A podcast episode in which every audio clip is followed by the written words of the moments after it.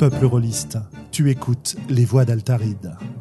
Nos émissions sont enregistrées et diffusées en direct sur Discord et retransmises sur YouTube. Tu peux venir participer à la discussion sur le chat, sur le serveur Discord, ou nous laisser des commentaires après les émissions. Tu trouveras toutes les infos à propos du podcast sur le site www.sandrone.fr.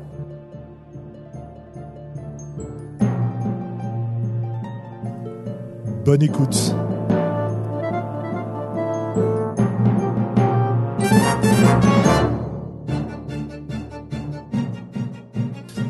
Salut, salut tout le monde. Ce soir, euh, nous reprenons donc la diffusion des voix d'Altaride après une, une pause, puisque comme on a dû annuler un épisode, finalement, ça va nous faire 4 semaines qu'on n'a pas fait de podcast. Non. Autant de temps que ça. Eh ouais, ouais, une fait- des plus ça longues fait pauses. bizarre. Une des plus longues pauses qu'on ait faites jusque-là. Euh, à part l'été où on a pu s'accorder quelques moments de repos, n'est-ce pas, Mhm. pour faire d'autres choses ensemble. Donc nous voici pour ce numéro 64, où nous allons pouvoir parler, enfin, non, je rectifie, où Sandra et Globo vont pouvoir parler des introductions. Le sujet qui nous est amené par, euh, par Sandra. Donc on va, on va y venir.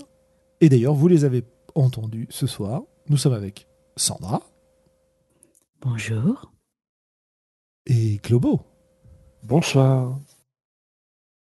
Bien. Euh, niveau actualité rôliste, euh, je dois vous avouer que euh, on est un peu tous à l'ouest. Tout simplement parce qu'on a eu des, des périodes un peu compliquées euh, au niveau de, de nos vies euh, personnelles. Et que du coup, euh, pour moi, beaucoup de temps sans jouer. Sandra, c'est un peu, c'est un peu la même, une réduction euh, conséquente de son temps de jeu Drastique. drastique, drastique même. Et Xavier, euh, toi, c'est juste parce que tu t'intéresses pas en fait. hein. Comment ça, je m'intéresse pas? Ouais, ça va pas. Non, non, non, bah oui, oui, oui. Enfin, ouais, je suis pas, pas, pas mal de. Je, suis- je suis loin de tout aussi. Hein. Loin du, loin du monde. J'ai plus voilà, l'investissement dans le milieu reliste que je pouvais avoir euh, lors de ma vie parisienne. Bien. Quoi qu'il en soit, on va vite, vite euh, se remettre dans le bain. Euh, de toute façon, euh, il y a des choses qu'on suit de, de- quoi qu'il arrive, comme par exemple l'excellente convention Orchidée qui a eu lieu la semaine dernière, pas ce week-end, mais le, le précédent, euh, à laquelle malheureusement, malheureusement, euh, j'étais invité et je n'ai pas pu me rendre pour des, des raisons de grève de transport essentiellement. Euh, pour cette convention, j'ai été invité en particulier pour le segment qu'ils appellent JDRID, dans lequel vous avez des créateurs de jeux, des gens qui réfléchissent sur le milieu du jeu, etc., qui viennent faire des petites conférences. Et il se trouve que je n'ai pas pu m'y rendre, mais que j'ai pu faire ma conférence à distance grâce aux, merveilles et aux technologies de l'Internet. Mais aussi que aujourd'hui même, l'équipe d'Orchidée euh, a mis en ligne les deux autres conférences qui ont eu lieu ce soir-là. Donc je vous, je vous invite à aller voir sur leur chaîne JDRID 2018, la chaîne c'est Orchidée, pour aller découvrir ce qu'on a pu raconter comme bêtises à cette occasion-là. Voilà, voilà. Bah, moi- moi, je t'ai écouté un petit peu en live et euh, de ce que j'ai entendu, parce que j'ai pas pu assister à tout, euh, il n'y avait pas beaucoup de bêtises et ça avait l'air fort passionnant. Il faudra que je me plonge sur ta ton intervention, Non, mon mais- Julien. Non mais Xavier, Xavier, euh, je disais que tu t'intéressais pas, c'était pas une, une menace d'expulsion du podcast. hein. Tu n'as pas besoin de Tu ne derrière. te euh, débarrasseras pas de moi si facilement, cœurs. tu n'as pas besoin de passer la brosse à reluire. Quoi qu'il en soit, euh, voilà. euh, niveau, euh, qu'est-ce que je peux vous dire d'autre Bah, pas, pas, pas grand chose. J'ai pas de, de nouveau matériel rôliste à vous proposer puisque je n'ai ni eu le temps d'écrire ni eu le temps de jouer. Quelques lectures à peine et c'est tout. On verra ça peut-être pendant les coups de cœur et coups de gueule. Parce qu'évidemment, se tenir plus ou moins éloigné du milieu rôliste n'empêche pas d'être atteint par certaines choses, y compris certaines choses génératrices de coups de gueule. Mais nous y reviendrons plus tard. Peut-être qu'on peut commencer à s'intéresser au sujet du soir, à savoir les introductions. Alors, si j'ai bien compris, euh, et il est preuve que j'ai mal compris, ce que euh, Sandra au départ euh, nous proposait et sur lequel toi tu avais un peu rebondi, Xavier, c'était les introductions et en particulier comment introduire un nouveau personnage dans un groupe de jeu, comment introduire un personnage qu'on voit pour la première fois, etc., euh, etc. Quoi. Donc euh, peut-être qu'on va laisser Sandra nous en parler un petit peu, nous, nous éclaircir sur ce qu'elle pensait sur ce sujet-là. Ah, euh, c'est euh, venu d'un constat que j'ai fait autour de plusieurs tables, en fait. C'est que souvent, on, dû à la vie personnelle des joueurs ou à la vie professionnelle, il y a toujours euh, régulièrement des joueurs, soit qui ne peuvent pas venir, soit qui quittent la table parce qu'il n'y a pas forcément le choix. Ça se voit sur des campagnes au long cours. Or, quand on décide d'accueillir au sein d'une table un nouveau joueur ou un nouveau personnage, ou même qu'un joueur a eu son personnage qui soit mort et refasse un nouveau personnage, comment introduire ce personnage au sein, euh, sein d'un groupe, comment l'introduire, euh, comment le faire participer à l'histoire, quelles sont les clés, comment on peut faire en sorte que ce soit pas juste un Deus ex machina. Euh, ah, au fait, ce type-là, il a l'air super fun, vous avez vraiment envie de l'intégrer dans votre groupe. Euh, ouais, enfin, tu veux dire le type qu'on connaît pas dans un truc alors qu'on est en train d'être poursuivi par la moitié de l'Empire? Pourquoi est-ce que j'irais lui serrer la main? Donc euh, voilà, c'est quelque chose qui est. Euh, qui me tient. Qui, j'ai remarqué, c'est vraiment une des choses les plus difficiles qu'on arrive à faire, de bien réussir à intégrer un PJ. Plus que de faire ce type-là, c'est un PJ, alors on l'intègre. Que vraiment on arrive à le faire de manière euh, soft, tout en douceur, et que ça semble logique aux joueurs, quitte à ce qu'il y ait une période de défiance. Hmm. période de défiance, qu'est-ce que tu entends par là? Euh, je vais prendre le cas d'une partie de Star Wars, par exemple, un exemple où nous étions, bah, euh, je pense, poursuivis par la moitié dans l'Empire suite à quelques hauts faits. Et euh, nous en malversations indignes. J'étais de Coruscant. Hein J'ai des excuses. Donc, nous, étions, nous avions un fan club composé de monsieur habillés tout en plan et des, des enfants de cœur. C'est cela. Et nous avions eu euh, trois décès dans le groupe. Donc, euh, un des personnages décédés, ça n'a pas été trop dur de le remplacer puisque c'était euh, un robot. Mais pour les deux autres, qu'est-ce qui fait qu'un groupe de persos traqués par l'Empire va accepter dans une cantina de faire hmm, ce type-là a l'air super louche. Je suis sûr qu'il va totalement s'intégrer dans notre groupe et ne pas poser de questions et ne nous apporter aucun ennui. C'est ça a été le, choix euh, vraiment. Donc, euh, pour un des personnages, on a eu une grosse période de défiance où il a été embauché par le groupe et on, ne lui donnait aucune information. Donc, le joueur l'a très bien compris parce que euh, c'était tout à fait logique. Par contre, pour le personnage, ça a vraiment fait au tout début des tensions jusqu'à temps qu'on sente qu'on puisse faire confiance à ce personnage. Mmh Ok, donc ça c'est ton constat, c'est que euh, finalement c'est quelque chose de relativement difficile à faire et qu'on a peut-être des recettes pour faciliter cette intégration. Euh, Xavier, est-ce que tu as quelque chose à, ajouter à ce constat? Euh, Je pense que c'est très, encore une fois, c'est très dépendant du jeu. Tu vois, par exemple, je comprends que ça t'arrive à Star Wars ou à Donjons et Dragons ça me paraît moins poser de problème quand tu joues à Miles Christie. Tu vois ce que je veux dire? Je ou, suis ou, même à l'extrême inverse, étonnamment, ça pose moins de problèmes quand tu joues à Paranoia. De toute façon, quoi que, fassent, quoi que fassent les gens, euh, tout le monde se méfiera de tout le monde, et à juste titre d'ailleurs. Oui, mais cela peut, cela aussi inversement pose plus de problèmes. Euh, ça peut poser aussi des problèmes inversement à sombre, par exemple, où euh, il se place plein de choses autour de moi. Mais pourquoi ce perso, ce type bizarre oui, veut venir mais ça dure pas longtemps à sombre. Oui, c'est ça l'avantage. effectivement, je suis d'accord, cela dépend on est, on est vite euh, mort, donc on n'en parle plus. Donc globalement, si je si je résume un peu, on a un conflit qui va apparaître au niveau de la fiction du groupe c'est-à-dire au mmh. niveau de l'histoire du groupe, qui est déjà constitué lorsqu'on veut faire intervenir un personnage nouveau, qui n'a pas de lien, mais la pratique rôliste classique qu'on a pu tous observer euh, de nombreuses fois. On nous disait sur le chat l'intro pied de biche. Moi, j'aurais dit l'intro à, la truelle, quoi. c'est voilà, c'est un PJ. Bah, c'est un PJ, quoi. Voilà, c'est bon. mais non, mais non, mais lui, on peut lui faire confiance, c'est sûr. Tiens, puis on va lui filer les objets magiques de l'autre qui était mort parce que, voilà, comme ça. Euh, parce qu'on lui pour bien lui montrer qu'on lui fait confiance. Voilà, c'est ça. C'est un PJ, forcément, il ne va pas nous trahir. C'est un PJ, c'est un ami. Euh, faisons une intro Blitzkrieg. Oh, vous venez de voir un type, bah, c'est votre ami. Est-ce que c'est un problème?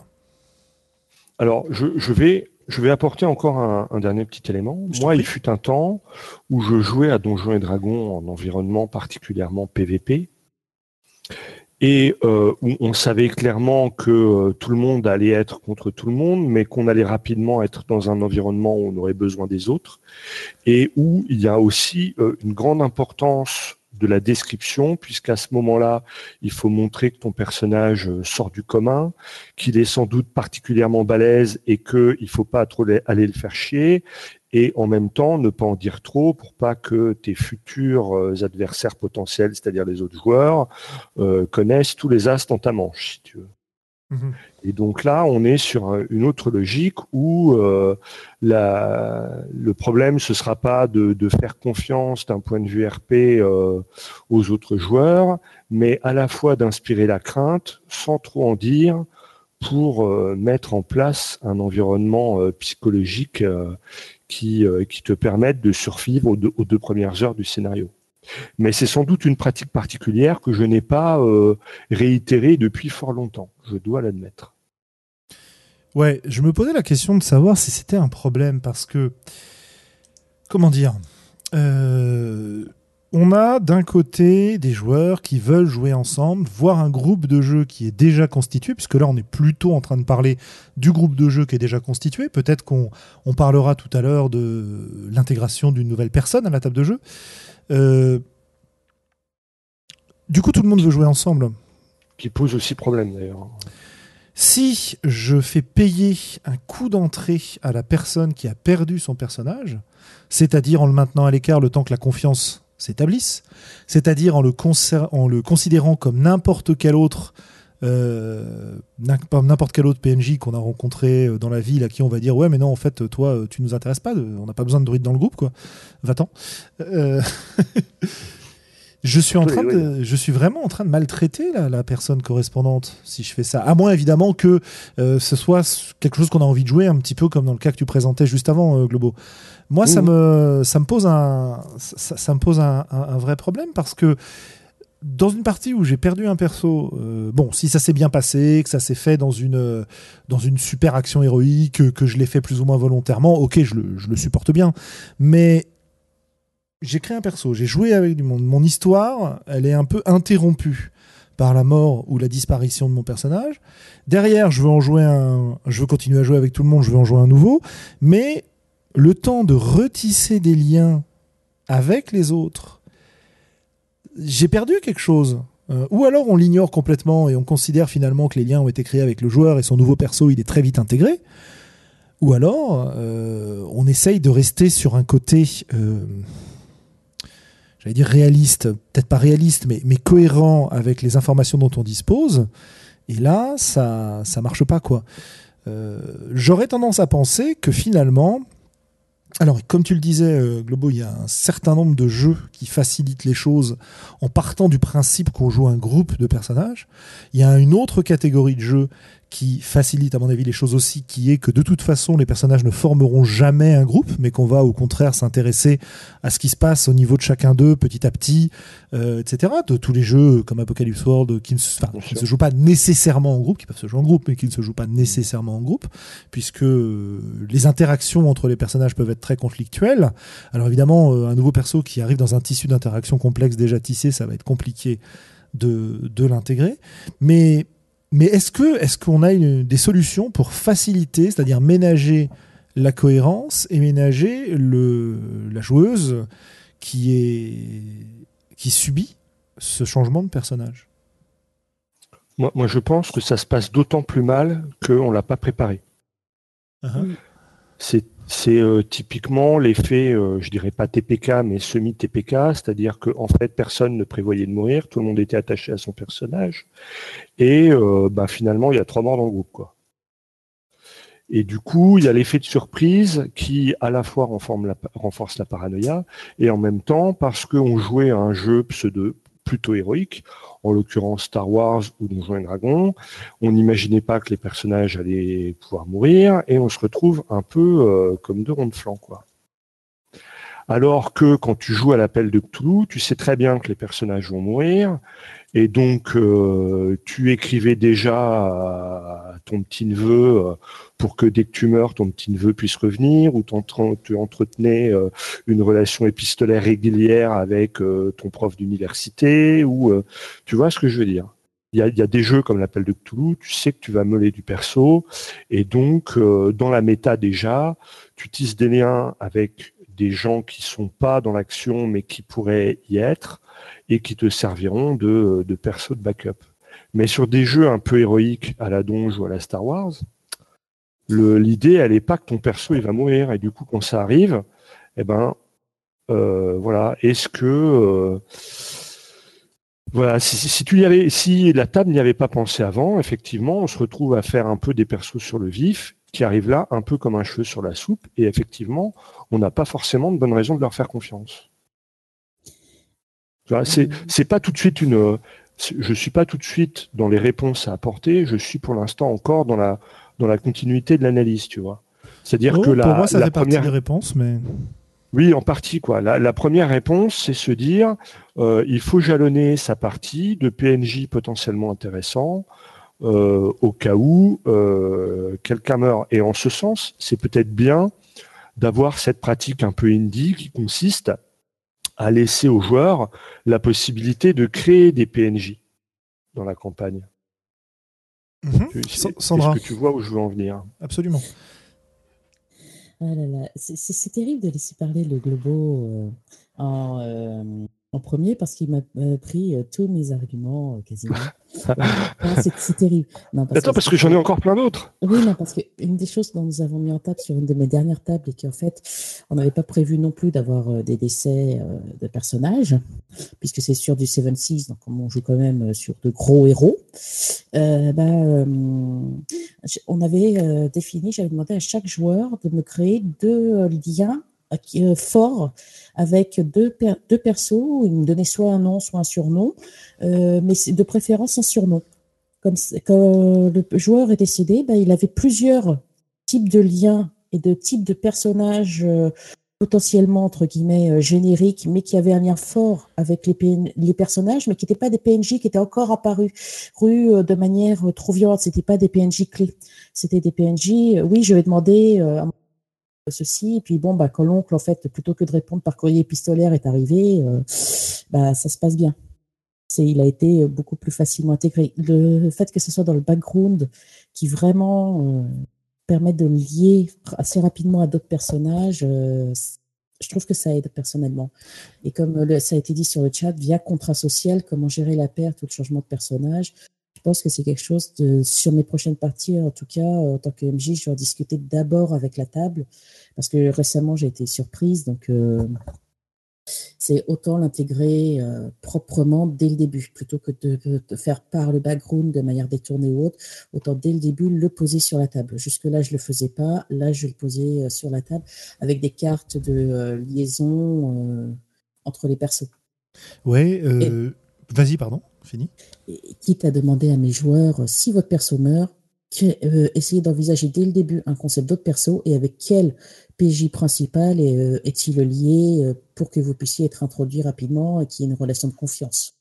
D'accord, parce que j'allais dire, si ton personnage remplaçant, entre guillemets, que tu as créé, que tu as prévu, est lié directement à ton PJ qui vient de mourir, euh, le problème, euh, c'est que globalement, tu as quelqu'un qui arrive en disant Oui, je suis le remplaçant de machin, en fait, je suis son cousin.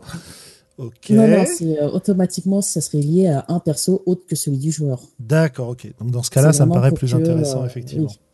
Que vraiment on puisse dire Bon, à moi que j'ai un TPK sur la table, chose que dans ce cas, la question ne se posera plus puisque on recommence.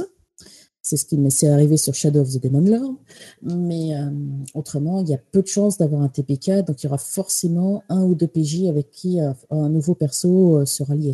Plus Mhm. ou moins violemment, quitte à ce que ce soit une relation d'adversité le- je lui fais confiance, mais quand même j'ai envie de lui latter la tronche parce que bah, il est meilleur que moi sur ça. Bon, voilà, machin, c'est mon cousin, il est super fort en magie, mais alors putain, qu'est-ce que je le déteste, c'est un vrai connard. Mais bon, on a besoin de lui, donc euh, je l'ai embauché. Euh, ouais. Ouais Ouais. Euh, on nous Si cite. c'est un mage, si c'est un mage, ça peut être que. Ouais, on va revenir sur le coup du mage parce que j'ai deux trois questions à vous poser sur le sujet d'ailleurs. Euh, préparer à l'avance. Il y a des jeux qui le faisaient depuis longtemps. hein.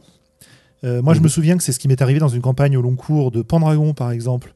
Euh, autrefois, la campagne de l'enfant roi, euh, ben, chaque personnage est un chevalier qui va être amené éventuellement à euh, obtenir euh, un petit fief, un château, une maison, quelque chose, une famille. Du coup, Euh, le jeu est fait pour se jouer sur des cycles d'années dans lesquels on, on va voir si euh, il y a des événements qui affectent la vie du, du personnage pendant ces temps-là.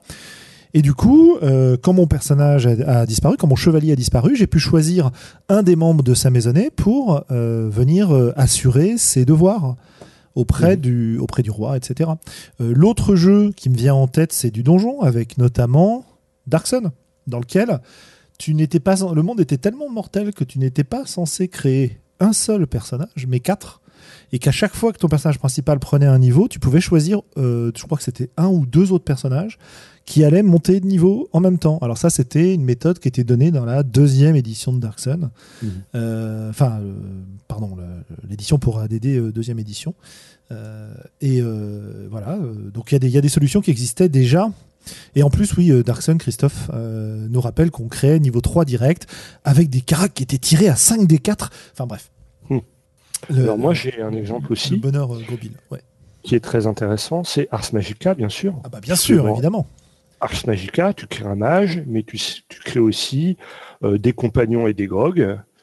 Et, euh, et du coup, euh, bah, il y, a, il y a- y a toute une pléthore de, de personnages que tu peux potentiellement jouer, qui ont d'excellentes raisons d'être là, et pour lesquels ça ne pose aucun problème. Et Ars Magica nous permet même d'aller un peu plus loin, c'est-à-dire qu'on entre dans le vrai jeu de troupe dans lequel le groupe de jeu dépasse les simples PJ et euh, a une identité propre. C'est-à-dire que si on met de côté euh, les, les grogs, les servants, euh, etc., les acolytes, tout ça, euh, qu'on prend que les mages de l'Alliance. Si un mage de l'Alliance décède et qu'un nouveau mage arrive dans l'Alliance, eh ben, euh, à partir du moment où il est accepté dans l'Alliance, il n'y a, y a pas cet effet euh, artificiel, quoi. Euh, Il fait partie du même groupe. Peut-être même qu'il était déjà dans l'Alliance autrefois, mais qu'on l'avait pas encore découvert, quoi. Donc, Ouais. jouer sur une préexistence de PNJ, de PJ, ce genre de choses, ça permet d'adoucir un petit peu cette, cette dissonance euh, au niveau de la cohérence qu'on peut observer. Euh, et les jeux de troupes, il y en a pas mal, en fait, parce que tu prends, alors, euh, qu'est-ce qu'on. eh ben, c'est Christophe qui nous, qui nous citait euh, une campagne Medfan OSR dans laquelle les PJ jouaient une compagnie d'éclaireurs qui pacifie la région. Quand un, un personnage meurt, le remplaçant euh, vient de la compagnie. Euh, nous Bah, c'est Oltré, hein. Bah, C'est Oltré, exactement. Et puis sinon, t'as Macadabre aussi, sorti euh, relativement, j'ai dit récemment, mais ça fait plus d'un an maintenant. Euh, dans Macadabre, on joue, c'est ça, les, les membres d'une troupe euh, euh, mercenaire, de, de- de médecins ninja, si j'ose dire. Et le jeu étant tellement mortel qu'on on peut vraiment euh, remplacer son personnage en deux jets de dés. Et euh, bah, le docteur machin a disparu, bah, c'est pas grave, le docteur bidule vient le remplacer depuis la troupe. Et puis voilà quoi. Euh, et beaucoup beaucoup de jeux un peu à tendance militaire ont ce, ce genre d'effet. Oui, bah, typiquement, hein, c'est pour ça que la- le, le premier jeu qui m'est venu à l'esprit, c'est Miles Christie. Quoi, hein. Tu- je veux dire, il y a un Templier qui débarque, personne ne doute que le Templier soit un vrai Templier. Quoi. Et à partir du moment où il fait partie de l'ordre, bon, bah voilà, hein, c'est canon, il n'y a rien à dire. Quoi. Donc on va créer dès le départ l'opportunité d'un remplacement de personnage logique, que ce soit à travers des liens euh, qu'on va développer sur les PNJ qui nous plaisent pour en- entre guillemets mettre une option dessus. Ça c'est un petit peu Sandra qui le, qui le proposait, ou que ce soit le, le jeu qui nous le propose quoi. Après, il faut dire aussi qu'il y a des situations qui prêtent particulièrement à la suspicion. Par exemple, moi, s'il y a bien un endroit où j'irai pas recruter des, types de confiance, c'est bien la cantina, tu vois. Donc euh, croiser un connard à la cantina comme par hasard, un type qui m'arrange, s'il y a bien un truc qui me rend parano, c'est ça. Non, mais si c'est ton pote euh, machin qui, euh, Ah oui, qui est en fuite des voilà. Oui, oui, bah, enfin, je veux dire, c'est comme ça qu'un certain nombre de quadriciants, euh, hein, bon, je n'en dirai pas plus. Les, les puristes auront compris. Parce que Sandra, pardon, tu voulais parler.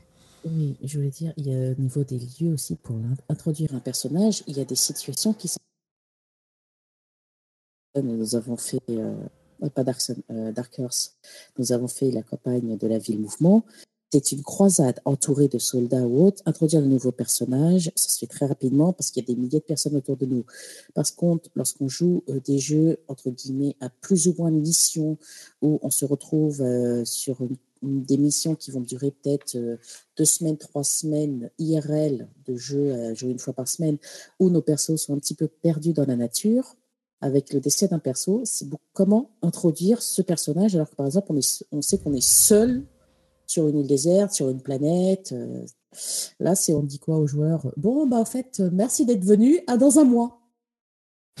Moi, moi, moi, je trouve ça, je trouve ça rigolo. hein, ça me fait rire hein, quand euh, voilà, t'es parti avec la communauté de l'anneau à traverser la, mer- la Moria et comme par hasard, tu trouves euh, le, le le PJ suivant au milieu de au milieu de la Moria. Tu te demandes ce qu'il foutait. Moi, je- moi, ça me fait rire. Toi, l'incohérence potentielle au niveau de l'histoire Ouais. te gêne pas en fait. Voilà, bah euh, quand c'est aussi gros, c'est c'est rigolo. D'ailleurs, on peut dire que sur les vieux scénars TSR, tu avais souvent au fond des donjons quelques prisonniers qui potentiellement pouvaient euh, servir de perso de rechange. Oui, le prisonnier du donjon, ça fait partie des gros. Voilà, et puis Ouais. du coup tu, tu le libères et donc euh, tu te doutes bien que euh, s'il allait passer à la casserole des gobelins, euh, il est peut-être pas dans leur camp et euh, Mhm. Oui, c'est- un point de vue. On peut en fait Alors- effectivement tordre un petit peu le récit, tordre un petit peu l'histoire pour permettre de mettre en place des, des scènes importantes. Et si on ajoute ça au lien que les, que les personnages peuvent développer les uns avec les autres, c'est intéressant effectivement de faire intervenir le prisonnier au cœur de la Moria ou au cœur du donjon euh, qui en fait euh, est une connaissance de euh, un tel ou un tel des autres personnages. Ça, ça peut être intéressant. C'est un peu gros. même pas forcément une connaissance, mais je veux dire euh, quelqu'un qui est prisonnier des orques euh, au fin fond d'un truc où euh, où ils ont déjà bouffé tous ses potes euh, du groupe d'avant. Bon, peut-être que tu lui fais pas tout à fait confiance tout de suite, mais déjà tu te doutes qu'il est pas avec les orques, les orques quoi. Enfin, tu as de bonnes Mhm. raisons de pouvoir le croire. J'ai toujours dit que mon cousin mage était un imbécile. Regardez, fait 8 donjons. Ça le coupe, débile Sandra. qui est prisonnier dans un donjon, c'est mon cousin. Bah Donc, ouais. euh, Bon. Ça, ça coupe pas mal chez toi, Sandra. hein? Donc, euh, Mhm. je sais pas. Oui, oui, oui, oui, je sais Ouais, pas. Je- captage du micro, j'en sais rien. Enfin bref. Euh, de toute c'est façon, on va, on va le régler. C'était vraiment euh, forcément le cousin mage, prisonnier des orques. Ça ne pouvait être que lui, quoi. C'est forcément, on a fait 8000 km au fin fond d'un donjon. euh, Il y a un prisonnier, forcément, ça peut être que mon cousin, quoi. Je vous ai dit que j'aimais pas les mages. Bon, Après, après Ouais. dans les techniques, Euh, il y a euh, aussi, encore une fois, le, le jeu indie euh, vient à notre secours, c'est-à-dire la culture de la question. Et donc, quand, quand quelqu'un apparaît à la table, euh, le MJ demande au joueur pas est-ce que vous le connaissez, mais euh, pour- pourquoi tu connais ce type-là? ou pourquoi tu as des raisons de faire confiance à ce gars-là? euh, et du coup, le joueur lui-même crée la, les, les raisons de sa confiance tout seul. Quoi. Et Oui. ça, c'est d'autant plus facile à. Et c'est un deuxième effet qui est très intéressant. Euh, si, euh, si on prend par exemple, là ça me fait penser à Dungeon World ou ça me fait penser à Apocalypse World, etc. Effectivement, si on prend les questions qui sont euh, destinées à remplir les, les HX ou les liens entre les Mhm. personnages, le fait d'y répondre va permettre de rajouter un pan à l'histoire du groupe qui dépend du personnage qui arrive. Et du coup, on va pas avoir une espèce de pièce rapportée qui se retrouve greffée sur euh, le groupe sans entrer dans sa dynamique, mais on va élargir l'histoire du groupe pour se tourner vers cette nouvelle relation, vers ce qu'elle implique et voir comment le groupe va évoluer dans sa dynamique. Donc c'est potentiellement très très intéressant euh, de fonctionner comme ça. Effectivement, c'est pas simplement la petite rustine qui fait bon. Alors en fait, euh, euh, comment ils te connaissent les, les gens là Qu'est-ce que t'as fait pour eux? Non, non. C'est si on va un peu plus loin, on peut vraiment créer de l'histoire par rapport à ça et créer une espèce de de rebondissement quoi. Intéressant? Bien sûr. Du genre, pourquoi t'avais demandé à machin de te retrouver au fond du donjon avec, je sais pas, la relique de Schmurf? Et, une bouteille de rouge. Et une bouteille de rouge. Ouais, ça c'est vraiment le côté pour moi. Euh, en fait, en, discutant avec vous, j'ai noté quatre, quatre, quatre éléments euh, qui me paraissent relativement importants pour introduire un nouveau personnage. Euh, disons trois pour l'instant. On a le niveau histoire, cohérence, etc., qu'on a déjà un petit peu traité. Là, on commence à entrer dans le niveau dynamique de groupe. dès qu'on s'intéresse Dès qu'on est dans un jeu qui s'intéresse aux relations entre les personnages et à la façon dont elles vont évoluer, et qui considère qu'une partie de l'histoire qu'on va vivre est liée à cette évolution de, relations, euh, avoir un nouveau perso qui arrive comme un cheveu sur la soupe, ou un nouveau perso par rapport auquel tout le monde va devoir se positionner, c'est pas exactement pareil et, ça redistribue un petit peu les dynamiques de groupe. Et le risque que moi j'ai vu beaucoup, beaucoup en partie, c'est d'avoir des personnages qui euh, sont liés entre eux par les aventures qu'ils ont vécues, d'avoir un joueur dont le personnage n'a pas vécu ces aventures mais qui s'en souvient, et qui se retrouve un peu pardon, exclu de la conversation à certains moments, exclu de cette dynamique de groupe. Euh, alors évidemment, on a déjà évoqué la question des relations, etc. Mais ça me paraissait un, point important. Alors je vais vous dire le dernier point euh, qui me paraissait aussi intéressant. Et puis après, on va voir si vous en avez d'autres ou si, si ça vous inspire quelque chose. Le deuxième point, ou plutôt le troisième dans ma liste, c'est au niveau tactique. Parce qu'il y a beaucoup de jeux dans lesquels le groupe de jeu est créé de manière à ce que tout le monde ne joue pas la même chose où les personnages vont se compléter les uns les autres pour former une équipe qui va résoudre des problèmes qu'ils ne pourraient pas résoudre seuls. Donc ça, c'est beaucoup beaucoup de jeux à mission, c'est beaucoup beaucoup de jeux d'exploration, de ce genre de choses. Hein. Évidemment, euh, c'est moins présent sur des jeux plus indie où on va se tourner vers les relations entre les personnages, etc. Mais du coup, si le guerrier du groupe vient de mourir, comment je fais pour le nouveau personnage. Peut-être que, peut-être que le, le, joueur n'a pas envie de rejouer un personnage cloné, quoi. Comment je fais évoluer au niveau tactique la composition de mon groupe? Euh, donc tactique en termes de classe de personnage ou simplement tactique, euh, je sais pas si on prend un, un jeu dans lequel on, on, jouerait une bande de malfrats cherchant à monter des coups, peut-être que euh, bah, le personnage qui vient de mourir c'est celui qui avait tous les contacts quoi. Donc voilà, qu'est-ce que qu'est-ce que je fais? On peut être amené à redéfinir euh, l'ambiance de la partie ou du contrat social. Si on joue à autre chose qu'une partie euh, scriptée et qu'on joue un petit peu euh, libre, on peut se dire bon ben voilà, on a perdu notre gros guerrier, notre gros top du groupe. Il va falloir peut-être réfléchir maintenant avant d'aller défoncer tout le monde et insulter tout le monde dès qu'on les voit. Il va falloir peut-être jouer un petit peu plus soft. Maintenant, c'est notre cher c'est notre cher voleur qui va être notre euh, diplomate. On peut renégocier, euh, on peut revoir la composition du groupe, la dynamique du groupe, mais il faut accepter que la table le fasse, parce que cela peut changer un petit peu la campagne, la manière dont on va aborder des objectifs. Il faut surtout que si on est en scénario, que cela soit possible par le scénario. Parce que certains scénarios sont très rigides, et s'il manque un guerrier à la table, alors euh, c'est très difficile, par exemple, de le réussir. Mhm. Moi, tu, abordes un point qui est intéressant et qui euh, court-circuite peut-être un petit peu la, la discussion de ce, de ce soir à mon niveau. Mhm. C'est-à-dire que quand quelqu'un meurt dans une scène, bon, bah, on termine la scène sans lui, d'accord. Par contre, euh, au moment de la pause où, euh, où les questions commencent à se poser, moi, je demande toujours clairement aux joueurs est-ce que tu veux conserver ce personnage-là ou est-ce que tu trouves que sa mort est pertinente, intéressante et que tu as envie de jouer autre chose? Et donc, si il veut garder son personnage, eh ben on trouve une pirouette pour que euh, Alors peut-être avec un prix, peut-être avec des conditions, peut-être en créant de l'histoire pour que son personnage ne soit pas mort. Euh, et s'il veut jouer un autre personnage, bon bah là on rentre sur les problématiques dont on discute ce soir. Donc ça c'est important de le garder à l'esprit. Ensuite, euh, peut-être que euh, il y a d'autres personnes qui ont envie à la table de changer de type de personnage et donc peut-être que la répartition des rôles peut peut se réorganiser aussi. Auquel cas on aurait un ah, zut on ne réintroduit pas un personnage, mais on en réintroduit deux ou trois, et, donc on fait tourner les, rôles. Mhm. Je, vous ai perdu. Non, pas du tout, pas du tout. Je suis en train de. Enfin, vas-y, Sandra. Ah, je voulais dire, il est tout à fait possible que lorsqu'un personnage décède à la table, le perso du groupe qui avait peut-être des liens les plus forts avec ce personnage puisse dire je suis, je suis trop impacté, je ne peux pas continuer. Euh, et ça, ça, peut effectivement amener deux joueurs euh, à changer de personnage. Et comme tu le dis, la dynamique du groupe euh, est modifiée. Ce, ce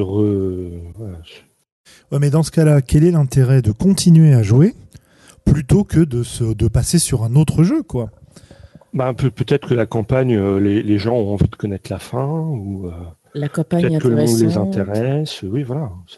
Ouais, mais, mais pourtant, euh, pourtant c'est presque une nouvelle partie qu'on commence si on redistribue la dynamique comme ça. Ça, ça. dépend de la quantité de, de redistribution qu'on a. Mhm. Quand on commence à changer cinq persos sur une table de 5, oui, il faut se poser la question. Si on en change deux ou trois, bon, euh, c'est peut-être moins. Bah, je dirais que ça dépend beaucoup, beaucoup du jeu parce que euh, finalement, quand il réfléchit bien, dans les anciennes vraies grandes campagnes de donge qu'on a pu jouer autrefois, en tout cas dans mon cas, euh, il y a beaucoup de cas, je prends donge, mais ça peut être un autre jeu, hein, ce qu'on raconte, c'est l'histoire du monde, c'est pas tellement l'histoire des personnages. C'est l'histoire de l'interaction des personnages avec le monde, mais c'est surtout l'histoire du monde.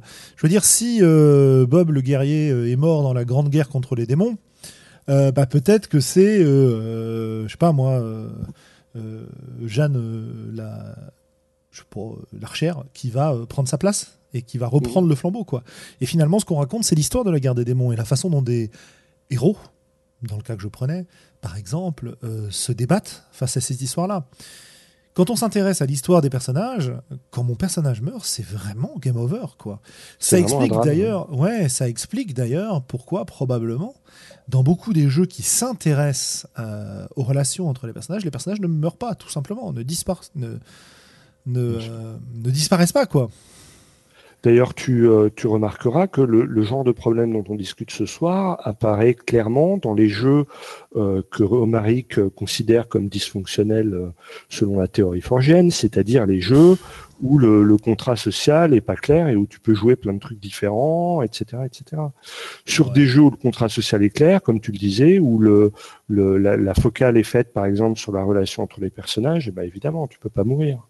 Euh, non, mais on parle de mort de jeu, mais il y a aussi des fois où euh, le personnage n'est pas forcé de mourir pour. Oui, il peut disparaître, il peut s'en aller. Le, le, le, personnage peut avoir fait bon, bah, j'ai fini ce que j'ai à faire. Euh, un Monster Earth, c'est ah, mes parents ils changent de ville, donc je dois changer, je dois les suivre. il y a des tonnes de possibilités pour qu'un personnage quitte une partie, autre que la mort. Le, joueur, bon, qui part physiquement, c'est aussi une euh, possibilité, mais euh, le personnage qui, lui, doivent se déplacer, qui doivent se corréler, c'est aussi quelque chose qui est euh, à faire. Simplement, le, le joueur qui dit, bon, j'en ai marre de ce personnage, j'aimerais j'aimerais jouer autre chose, je me rends compte que je me suis trompé, puis il ne correspond pas à ce qu'on est en train de devenir dans le groupe, j'aimerais jouer un autre personnage, ça arrive aussi. Et ça, mmh et ça, ça peut être tout à fait dans des jeux. Euh, on a vécu un gros départ de perso à une partie de Monster Earth, où en fait le joueur était lassé de son personnage, donc bah, ses parents sont partis euh, dans un autre pays, il les a suivis. Ah, mais ça, ça pose moins de problèmes parce que tu peux le, tu peux le prévoir, tu peux le mettre en scène. Oui, mais ça demander pose aux joueurs le problème de, euh, l'introduction du nouveau personnage. Oui, mais tu n'as pas l'effet de surprise. Oui, c'est beaucoup moins violent. Mais tu te poses quand même la question du ah oui, donc à la prochaine partie, comment créer les liens avec ce groupe? Comment euh, revoir euh, Qu'est-ce qui va devenir de la romance avec machin oui, pour moi, tu te poses pas tout à fait cette question-là parce que euh, comme tu sais que ça arrive, tu peux l'anticiper, tu peux la mettre en scène progressivement. moi, moi, pour moi, ça pose. C'est vraiment l'effet de la mort con, quoi, euh, qui, est problématique. À partir du moment où quelqu'un dit bon bah moi j'en ai marre de jouer ce perso-là, on peut aussi négocier avec le joueur que bon ok, est-ce que ça dérange, est-ce que ça te dérangerait encore de le jouer une séance ou deux, euh, le temps qu'on lui donne une belle fin euh, et que euh, et, qu'on et qu'on se laisse la possibilité d'introduire le suivant. Enfin, moi, je, je trouve que c'est moins problématique parce que ça permet aussi de effectivement de donner, euh, de donner une fin correcte ou d'amener la suite euh, on s'est mis d'accord. Moi j'ai l'impression qu'il y a toujours un coût à payer pour introduire un nouveau personnage, que ce soit un coût en frustration de de la personne qui joue ce nouveau personnage, euh, s'il y a, comment dire, euh, une période réfractaire pendant laquelle on va pas lui faire confiance, à moins que ce soit évidemment dans le, plaisir de jeu des, des personnes concernées, mais euh, ou alors que ce soit dans la redistribution des rôles au sein du groupe, que ce soit dans le, la, redéfinition de leurs relations, etc., etc. On a toujours un, coût à payer pour ce, pour ce changement. Et ce qui m'intéresserait, en fait, c'est des moyens de rendre... Alors, la première, euh, premier instinct que j'ai, c'est de dire euh, rendre ce coup moins lourd à porter. Et le deuxième instinct qui va me venir et qui est plus lié à ma pratique de, de jeu alternatif, ça va être comment je peux faire de ce coup en fait une arme ou un, un aspect intéressant du jeu, quoi. Qu'est-ce que, mmh. qu'est-ce que vous en pensez? Comment est-ce que je pourrais faire en sorte qu'une introduction d'un nouveau personnage dans le groupe génère des choses intéressantes, euh, qu'on prenne plaisir à jouer quitte à ce que ce soit une séance de jeu, si on est dans le postulat de la campagne au long cours, euh, dans une séance de jeu un peu différente. quoi. C'est vrai qu'il y a aussi cette question temporelle euh, qu'on peut mettre de côté pour le moment peut-être et sur laquelle on pourra revenir, mais si je fais une campagne de 6 sessions, c'est pas la même chose que si je fais une campagne de 20 sessions. quoi. Bien sûr.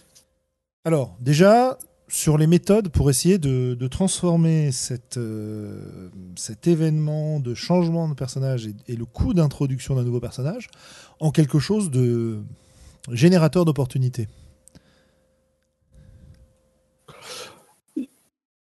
euh, ouais, encore une fois, générateur d'opportunités, à quelle échéance, tu vois, ça se pose. Parce que générateur d'opportunités, effectivement, dans les choses qui soudent euh, un peu facilement. Il y a, même si ça résout pas tous les problèmes de confiance, il y a l'effet in mediares, c'est-à-dire mhm. que euh, les joueurs sont dans la merde et ils se rendent, et ils se rendent compte que en fait il y a d'autres personnes à côté, mais qui tirent sur euh, les mêmes ennemis qu'eux, quoi. Et donc il y a un peu un effet, l'ennemi de mon ennemi est mon ami. Et, euh, et, ça, je dis pas que ça gomme tous les effets de manque de conscience, quelqu'un de, de, confiance, quelqu'un de particulièrement suspicieux restera suspicieux, mais en tout cas, ça peut aider à les atténuer. Tu veux dire euh, quand euh, Griselda, la servante, enfin la serveuse de l'auberge, pardon, se révèle en fait être une maître épéiste d'une école rare euh, et qui vient sauver la mise des personnages lorsqu'ils se font agresser derrière la taverne. Ou, Oui, enfin, ou pas forcément leur sauver la mise, tu vois, mais euh, simplement, il se trouve que bah voilà, c'est le moment où le grand empire maléfique euh, décide d'attaquer l'auberge et on s'aperçoit que bah des gens qui devraient rester, qui a priori passaient pour des quidam et qui normalement auraient dû euh, se jeter par terre en, demandant grâce, prennent les armes euh, et, se révoltent aussi contre ce joug insupportable. Mhm. Moi, je ne suis pas trop fan du euh, de, de l'entrée fracassante où on sauve la table, tu vois. Ça me, ça, ça, ridiculise un peu les personnages quelque part. Bien sûr, et je la cite parce que c'est souvent ce que j'ai rencontré autour des tables de jeu en fait. C'est euh, le perso de machin ou machine est mort. Euh, bah tiens, on va refiler un nouveau perso à machin, mais il aura des pouvoirs que les autres n'ont pas. Et puis, euh, tiens, bah, comme là ils sont dans une scène où j'ai envie de l'introduire, bah, ils vont être mal et c'est grâce à ces capacités que lui seul possède que le groupe va l'adopter en fait. Et effectivement, je suis d'accord avec toi, ça, ça ridiculise un peu les autres, ça ridiculise leur combat précédent, et ça ridiculise aussi le personnage qui, qui a disparu, qui est parti, ou qui est mort, ou quoi que ce soit. quoi. Et ça, on l'a vécu il n'y a pas très très longtemps, euh, Sandra, euh, à Darkers d'ailleurs. Hein. Oui. Et, si tu veux, moi, cette, euh, dans ces, introductions à la in media res, je dirais, il est important que la scène soit claire, c'est-à-dire que si vous ne vous alliez pas, vous ne survivrez pas. Mais il faut, faut pas que ce soit quelqu'un qui te sauve la mise. Il faut que les choses apparaissent comme, eh bien, euh, tout seul il survivra pas et tout seul vous non plus vous survivrez pas. Et donc vous avez un intérêt à vous allier, même si a priori euh, la confiance ne règne pas, parce que vous avez un ennemi commun que vous ne pouvez pas vaincre seul. J'aurais tendance à ne pas nécessairement partir là-dessus, et puis après je te passe la parole Sandra. Euh, J'aurais tendance éventuellement, mais c'est peut-être le, designer qui parle ici, à vouloir organiser de façon très très claire avec l'ensemble des personnes présentes à la table, de dire bah voilà, la scène, on va jouer une scène là, et euh, l'objectif, ça va être de euh, intégrer ce personnage-là au groupe. Donc, euh, gardez ça en tête, on joue, et puis gardez en tête que voilà, je vous mets une contrainte, c'est ce personnage va intégrer votre groupe. À vous de vous démerder pour que ça soit crédible tu vois, ou d'une manière ou d'une autre. Hein. Là, je, suis assez vague, mais en général, j'aimerais bien cadrer les choses un peu plus. Mais du coup, prendre l'idée des jeux qui ont des scènes scriptées pour euh, créer dans mon jeu plus classique une, euh, une scène particulière, quoi. Sandra bah, Là, je suis en train de penser euh, par rapport à la à l'ingentivité du joueur et à la malléabilité qu'on peut avoir. Par exemple, dire à un joueur, voilà, toi, dans ton passé, il s'est passé, euh, tu m'avais dit qu'il s'était passé ça. Euh, vous avez avec ce perso ou avec un autre perso, qu'avez-vous en commun, par exemple, en lieu? Ah, vous étiez, euh, vous venez de telle ville, mais pas de la même époque. Ou alors, ah, vous êtes des guerriers, vous avez participé à telle grande bataille à très grosse, enfin très, très grosse bataille sans jamais vous croiser, mais vous y étiez ensemble vous vous connaissez pas, mais euh, vous avez euh, vous avez fait des tranchées de trench euh, ensemble. Vous étiez dans la même unité de de chair à canon, même sans se connaître. Juste leur donner des points du monde qui peut être modifié en, rétrocausalité pour que leur personnage ait des points communs, même s'ils ne le savent pas encore et que ça peut être amené à être découvert plus tard. Mmh. Ça peut aider au lien du genre ah ouais ah mais je savais pas que t'as combattu des tyrannies là-bas ouais mais j'y étais aussi. Ouais, ça, ça crée du lien. Mais on revient un petit peu dans le contexte de la Band of Brothers, c'est-à-dire euh, de, de, la compagnie de, de frères d'armes, tu vois. Oui, mais sans pour autant que ce soit ça, ça peut être simplement du, euh, ils sont nés dans le même village, euh, mais l'autre était déjà parti. Euh, ils ont mmh. la, grand-mère qui tient l'auberge en fait, c'est c'est quelqu'un qui est très lié au truc. C'est le cousin du beau-frère du plombier. Enfin, c'est intéressant. Des, petits liens qui sont pas forcément, qui peuvent être ténus, mais qui font juste que euh, on passe euh, d'une hostilité plus ou moins marquée, d'une méfiance plus ou moins marquée à ah, on a un point commun. Mhm. Des petits trucs tout bêtes, ne serait-ce que ah bah tiens, on est tous les deux végétariens. Tu vois, il y a des fois où ça marche, des fois où ça marche pas. Par exemple, euh, deux Bretons qui se découvrent qu'ils sont Bretons alors qu'ils ne le savaient pas et ils sont super potes. Deux Parisiens, ça marche moins bien. C'est pas faux. Moi, je voulais revenir à ce que tu disais, euh, euh, Julien, parce que ça me fait vraiment penser à la notion de concéder, en fait. Oui. C'est-à-dire que dès le départ, tu te mets d'accord avec tes joueurs que bon, les gars, on va jouer une scène. Euh, c'est intéressant que vous montriez votre, vos doutes, etc. Mais pensez que l'objectif de cette scène, c'est de recréer du lien, et donc je vous demanderai d'être attentif pour pouvoir concéder. C'est rigolo parce que je ne faisais pas du tout le lien, mais effectivement, c'est tout à fait ça. C'est-à-dire déplacer l'enjeu de la scène, non pas sur est-ce qu'on va adopter ce nouveau personnage, ce qui est quand même le postulat de départ de la plupart des rencontres, sachant qu'en plus souvent c'est pas un vrai enjeu parce que le groupe a déjà accepté que le, nouveau perso arrive, si tu veux, donc on, y va plus ou moins. Euh. En fait, on joue presque déjà de cette manière-là, mais sans se l'avouer. Alors qu'en l'avouant, en disant clairement nous sommes sur une scène où l'objectif est fixé votre réflexion ne doit plus aller sur la défense de vos arguments, mais plutôt sur la façon dont vous allez accepter cette intégration. Et il y a autant de réflexions et autant de jeux intéressants à créer, même si on se place dans une posture un petit peu différente de d'habitude. Euh, ça me paraît bien parce que euh, honnêtement, euh, les exemples qu'on citait sur oui, mais en fait, je suis le cousin du, voisin de la sœur du mec qui venait tondre ta pelouse.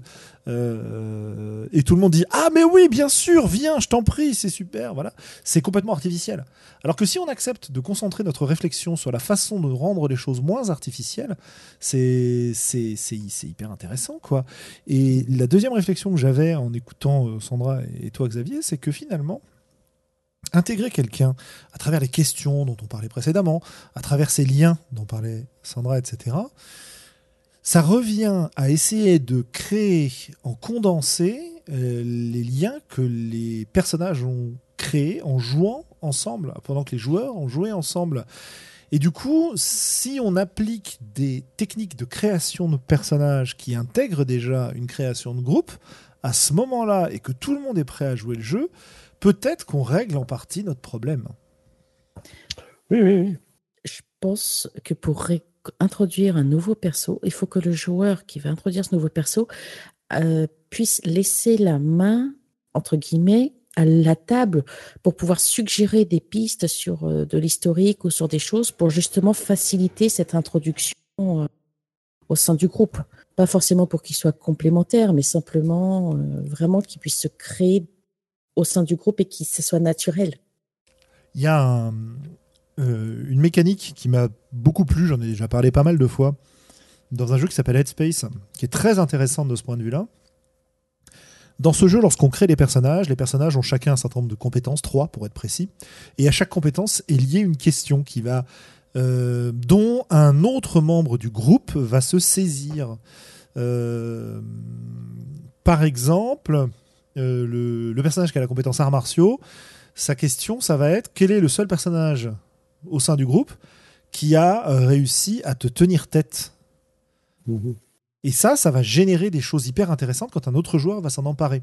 Et je pense que tourner les questions vers les autres joueurs comme ça, de la part euh, de la personne qui est en train de jouer ce nouveau perso, c'est quelque chose de très très intéressant, quoi, parce que ça va, ça va permettre d'avoir une dynamique euh, active, une participation active des autres membres du groupe qui vont devoir se creuser les méninges pour accepter les opportunités qui leur sont proposées et les lier à leur propre histoire. Quoi. Euh, est-ce que ça vaut pas le coup Est-ce qu'une autre solution ne serait pas de prendre euh, un quart d'heure, une demi-heure en fonction, en début de partie, pour dire voilà, pour finaliser mon perso, j'ai besoin que vous répondiez à ces questions-là, puis après on joue? Bah, il vaut mieux perdre, à mes yeux, un quart d'heure, une demi-heure en début de partie, voire à la limite une séance complète pour, sur, sur une, campagne en très long cours, histoire de vraiment avoir un groupe. je suis très attaché à la cohérence d'un groupe ou de l'histoire et j'ai horreur qu'on me dise Regarde ce type avec la cape dans l'auberge, mmh, t'as très envie de l'intégrer. Bah oui, c'est normal. non, non, non, j'ai pas envie de l'intégrer. Pourquoi Il me paye? Non? Bon, bah alors. Ouais, mais c'est parce que euh, c'est une cape euh, Christian Lacroix, tu vois, il a du fric et. Ouais, bah moi je suis barbare de Miorque, euh, crois-moi, la cape Christian Lacroix, ça s'appelle un une cape de Grumpf. Ça donne les pouvoirs de 12 orques.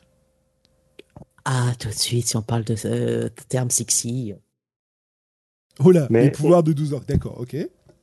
Intéressant. Moi, ce que vous, ce que vous disiez là, et ce que tu disais surtout toi, Julien, ça m'amène à penser que plus que simplement la question de comment intégrer, euh, ça pourrait, on pourrait même aller plus loin, hein, toujours en reprenant un peu les, techniques de, génie.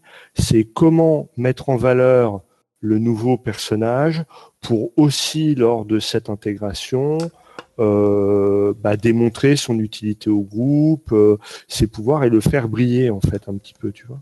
Mhm. Jouer au service de ce personnage sans pour autant qu'il ne euh, utilise les autres personnes. Voilà, exactement. Bien sûr. Mais à partir du moment où tu acceptes de jouer au service, tu vas mettre toi-même les limites. Parce qu'il y a quelque chose qui me plaît beaucoup dans les solutions qu'on est en train d'avancer, c'est que ce ne sont pas des solutions qui dépendent de euh, du meneur de jeu en fait. Bon, du système, si, ça peut dépendre, ça dépend des jeux, mais c'est surtout que ça dépend pas du meneur de jeu. C'est-à-dire que là, on met la responsabilité d'intégrer le nouveau personnage au groupe sur le dos du groupe du jeu et pas sur le dos simplement d'une personne au sein du groupe de jeu. Et ça, ça me paraît, ça me paraît très bien parce que euh, le cas que tu citais, euh, euh, oui, alors machin est dans une auberge, vous allez l'intégrer. en général, ce genre d'injonction, ça vient d'un meneur de jeu, ça vient pas du joueur qui joue machin avec la cape dans l'auberge. Là, là, on est vraiment sur le point de voilà. là, on va, on sait qu'on a un nouveau personnage. Bah écoutez, cette personne a perdu son perso précédent. Euh, peut-être qu'elle est très satisfaite parce que voilà, c'était euh, un moment fort. Euh, et peut-être que ça a fait vivre un moment fort à tout le monde. Et ben pour la remercier, on va lui, lui faire une scène dans laquelle on va jouer à son service, on va concéder, etc. On va accueillir chaleureusement le nouveau personnage au sein de notre groupe. Et on va surtout se concentrer pour rendre les choses crédibles, parce qu'effectivement, comme dit Sandra, même s'il peut y avoir un petit effet de décalage assez rigolo à découvrir euh, Bidule au, fin fond euh, de la cantina, euh, voir avoir un, si on est à paranoïa, avoir un missile qui vient se planter juste à côté de vous et au lieu d'exploser, débarque un nouveau clone. Il y, a des, y a des trucs intéressants de ce point de vue-là aussi. Hein. Mais, mmh. mais bon, il faut. moi, j'aime bien cette idée de que tout le monde participe à la mise en œuvre de cette intégration. Bien euh, sûr. Voilà, intégrer au sein du groupe, que le groupe participe quoi. Sandra C'est pour ça, je pense que euh, je, reviens sur mon idée de malléabilité. Je pense que vraiment donner la main aux joueurs pour vraiment apporter des choses. Euh, Xavier euh, tu as fait des cartes de création de, euh, de campagne, de création de persos qui dit aussi les, les, euh, les, joueurs. Et je pense que intégrer un nouveau personnage avec ces cartes, ça peut vraiment aider. Si on n'est bah pas inspiré, absolument, oui. C'est euh, parce que c'est vraiment du. Il y a des questions qu'on va peut-être pas se poser, ça va peut-être pas venir en jeu, mais ça existe. Donc on sait que si ça vient en jeu, ça a été posé lors de l'intégration de ce perso, lors de, on sait comment y répondre et on a une idée euh, de comment euh, réagir. Mmh. Christophe sur le chat nous dit un truc très intéressant. Euh, peut-être que les autres joueurs pourraient avoir leur mot à dire sur le type de personnage qu'ils accepteraient. Bah oui, si on demande, si on demande quelque chose au groupe, effectivement, il faut communiquer. Et oui, bah peut-être que ton super vampire psychopathe euh, euh, à moitié loup-garou, euh, ben, en fait, non, on n'a pas tellement envie de jouer avec un perso comme ça. Donc t'es gentil, tu, choisis autre chose, quoi. Ça, ça nous va pas, quoi. Ou alors, bah, je sais pas, t'arrêtes de jouer. Parce que si tu nous fais des persos qui à chaque fois nous conviennent pas, qui à chaque fois finissent par crever parce que tu t'en lasses et qui se sont pas intégrés au groupe, ah, c'est peut-être pas la peine, quoi. Ça, je pense que c'est lié au contrat social de début de partie. Si c'est un joueur qui est déjà dans le groupe, il sait ce qui, quand même, entre guillemets, ce qui est plus ou moins attendu du groupe parce qu'il a participé au, contrat social. Sait que son perso euh, loup-garou vampire euh, à aile de démon crachant du feu euh, a peu de chances de passer dans un groupe composé uniquement d'humains. par contre, si ça n'a pas été mis sur le contrat social, c'est qu'il y a eu un gros manquement à un moment sur qu'est-ce que vous avez envie de jouer à cette question bête, ou alors qu'il est peut-être temps de revoir le contrat social et que si le groupe décide que non, non, on continue comme avant, bah, le joueur, euh, s'il a dégagé son humain pour pouvoir jouer son super dragon, bah, désolé, mais euh, au revoir. tu changes de perso à nouveau. Je serais plus sur la, mise à jour euh, du contrat de table plutôt que, plutôt que de, de considérer qu'il y a eu un manquement, si tu veux. On peut très bien ne pas y avoir pensé, ou le fait que la, la situation ne s'était pas prononcé. Enfin, c'était pas présenté, ah. donc du coup. Euh, c'est pour ça que je dis que c'est un manquement. C'est pour ça que je dis que c'est un manquement. C'est pas dans le sens de oh mon dieu, vous avez fait une erreur. C'est ah bah sur le coup, ça ah, nous est pas semblé euh, pertinent d'en parler, on n'y a pas pensé. Pour moi, c'est ça que ça veut dire un manquement en fait, que c'est une erreur. Maintenant, c'est une question de vocabulaire. Oui, oui, non, c'est un manque, quoi, disons, un, oui. un, vide juridique quelque part. Mhm. ok, ok, ok. Euh, je pense qu'on a, on a pas mal, pas mal fait le tour de l'intégration du nouveau perso. Est-ce que vous avez d'autres choses à ajouter sur le sujet? Sinon, j'aimerais bien qu'on passe sur l'intégration d'une nouvelle personne, du nouveau joueur ou de la nouvelle joueuse. Mm-hmm. Je vous écoute. Rien Alors déjà, euh, non, non, pas spécialement. Ouais, je pense que on a fait bien le tour des, choses, effectivement. Sandra? Sur euh, un nouveau personnage, je pense qu'on Enfin, sauf si le chat nous dit que nous avons oublié des choses. Je pense qu'on euh, posait pas mal de questions au DAX. j'ajouterais une dernière chose que j'ai pas dite euh, précédemment, mais effectivement, on, a- on l'a évoqué à plusieurs moments, ça dépend de, des degrés de liberté qu'on a au niveau de la partie. Si on est sur un scénario qui n'a, ou une, disons une, euh, une séquence de jeu qui euh, n'admet pas l'intégration d'un nouveau personnage à ce moment-là, euh, bah, peut-être qu'il faut soit faire une ellipse et abandonner ce qu'on faisait, soit bah, dire aux joueurs, bah, écoute, là, je peux pas t'intégrer, donc si tu viens, tu m'aideras euh, pour faire les PNJ, pour jouer les monstres, euh, pour voilà, faire telle, telle ou telle chose. Et la prochaine fois, on intègre ton personnage. Euh, soit qu'ils viennent pas, oui. Et puis, euh, on a aussi de la rigidité au niveau de la composition du groupe. Euh, C'est-à-dire que nous, on parlait tout à l'heure de changer la façon dont les problèmes vont être résolus.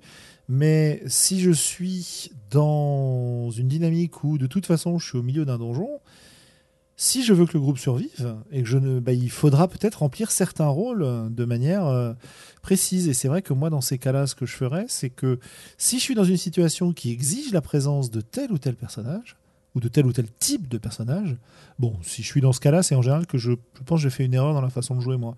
Parce que c'est pas ce vers quoi je vais en général. Mais pas que ce soit une erreur en soi, je veux dire. Euh, mais euh, ce que je ferais, c'est que je proposerais un personnage temporaire, tu vois, un personnage tampon, entre Sure. guillemets, Mhm. euh, bah écoute, là pendant deux séances, on a vraiment besoin que tu continues à jouer tel perso ou tel type de perso, mais peut-être que quand on rentrera au camp, là, on va pouvoir effectivement se redéployer, choisir différemment, etc., etc. Quoi. Mhm. Voilà, voilà. Oui, il faut pas négliger euh, cette idée de, de jouer un personnage temporaire. C'est pareil, euh, j'abordais le fait que, euh, bah, par exemple, quand tu meurs, on- tu puisses conserver ton perso. Ça ne veut pas dire non plus que tu puisses le conserver tout de suite à l'instant même. Mhm. Tu vois, peut-être que oui, dans la campagne, on te permettra de continuer à jouer ce personnage-là, mais il est quand même no- mort. Il va passer six mois dans un dans une cuve de régénération, ou alors on pensait qu'il était mort alors qu'en fait il est prisonnier de bidule et il va falloir qu'on aille le délivrer. Et peut-être que le temps qu'on joue c'est le, fait de le délivrer, bah tu vas jouer euh, un, personnage euh, temporaire, on va dire. Ça, ça m'est arrivé dans une campagne récente. hein. J'ai mon personnage qui était occupé à faire des recherches sur un sujet euh, qui n'intéressait globalement que lui, mais vu l'historique du personnage, j'avais vraiment pas envie de, de passer à côté de cette opportunité-là. Donc ce que j'ai fait, c'est pendant euh, que 3-4 parties, j'ai joué autre chose, quoi. Sandra. Voilà. A Alors bien sûr, Attends, attends, C'est attends, mieux Sandra, j'ai dit. Non, je disais, il y a aussi la, certains jeux la possibilité de, entre guillemets, ranimer des personnages, ou via de la nécromancie pour terminer le donjon, par exemple, ou alors faire euh, un petit coup traître du genre oh euh, je suis oh ton adeptus euh, arbitress est par terre ça alors il y a un petit euh, démon host nommé Cherubael qui cherche un corps ça tombe bien c'est ce genre de petits trucs qui permettent de profiter des capacités du personnage pour finir ce donjon, mais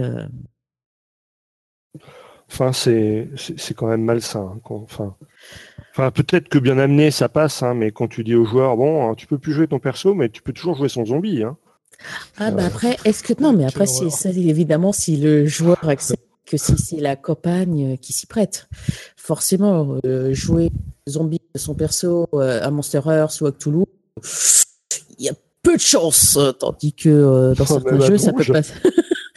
ah ça peut passer hein, avec certains joueurs et, euh, ça dépend vraiment de comment on joue. Mais il y a des fois euh, c'est euh, Quand une perfection rencontre un désir, sait pas Bah, ce qui peut arriver. dans certains jeux, je pense à Shadow of the Demon Lord, euh, c'est quand même assez violent. Euh, bah, il y a des joueurs beaucoup qui accepteraient largement juste pour que, euh, allez, on continue de poutrer, on a une chance d'avancer. Parce que c'est la survie du groupe qui primerait, donc euh, ça semblerait logique au groupe de ranimer le corps de celui qui sait faire cette chose pour pouvoir continuer son, sa mission. T'allais ajouter quelque chose, Xavier? Euh, oui, bah, une anecdote rigolote de, de souvenirs de compagne. Moi, j'ai plutôt tendance à, à faire l'inverse, c'est-à-dire que quand tu te bats face au grand nécromancien et qui tue un PNJ, bah, c'est lui qui le ramène en zombie et puis euh, et puis qui te fout euh, ton pote zombie sur la tronche, quoi. Tu vois, c'est C'est c'est dans ce sens-là que ça se fait. C'est salaud ça. Euh, ouais, euh, Christophe, très actif ce soir définitivement. Euh, va falloir qu'on l'invite. Nous dit le nouveau personnage, il commence niveau 1. Et ça, c'est vrai que c'est un problème qu'on n'a pas du tout, qu'on n'a pas du tout évoqué. On, la plupart des jeux de rôle euh, proposent des XP dans lesquels, grâce auxquels les personnages vont évoluer. Il y a des jeux où ça n'a aucune importance que les personnages aient des, des différences de puissance ou de possibilités. Il y a des jeux où c'est considérable la différence. Et du tu, coup, on fait parlais quoi? de, tu parlais de punition lorsqu'on introduisait un personnage, mais alors là, c'est même pas une punition. C'est non seulement tu perds ton perso, mais en plus tu en refais un niveau 1. Euh, les autres, ils sont niveau 18, tout va bien. Euh, c'est. N'importe quel juge donnerait les circonstances atténuantes. C'est. Bah, moi, j'ai toujours un dilemme par rapport à ça, tu vois. Bah, tu punis le joueur, tu ne punis pas euh, le, Le personnage. joueur, Tu- mais pourquoi tu- tu, tu vas tu- pas punir quelqu'un de jouer avec toi, puis c'est quelqu'un que t'apprécies Bah, quand même. c'est ça. C'est pour ça que pour ma part, je suis vraiment pour. euh, bah, non, vous allez rencontrer un personnage de niveau équivalent euh, à celui qui, euh, de niveau de capacité équivalente à celui que vous avez perdu, parce que sinon c'est tuer un joueur sur un jet de dés malencontreux ou sur une action malencontreuse ou euh, même parce que le scénario le vaut, ton paladin s'immole euh, pour se sacrifier pour tuer ce démon, tu perds ton personnage et en plus de ça, t'es- c'est toi en tant que joueur qui a suivi tout le début de la campagne, tu es puni. Oui, mais d'un autre côté, euh, si tu meurs, euh, il faut que ça ait un coût, quoi.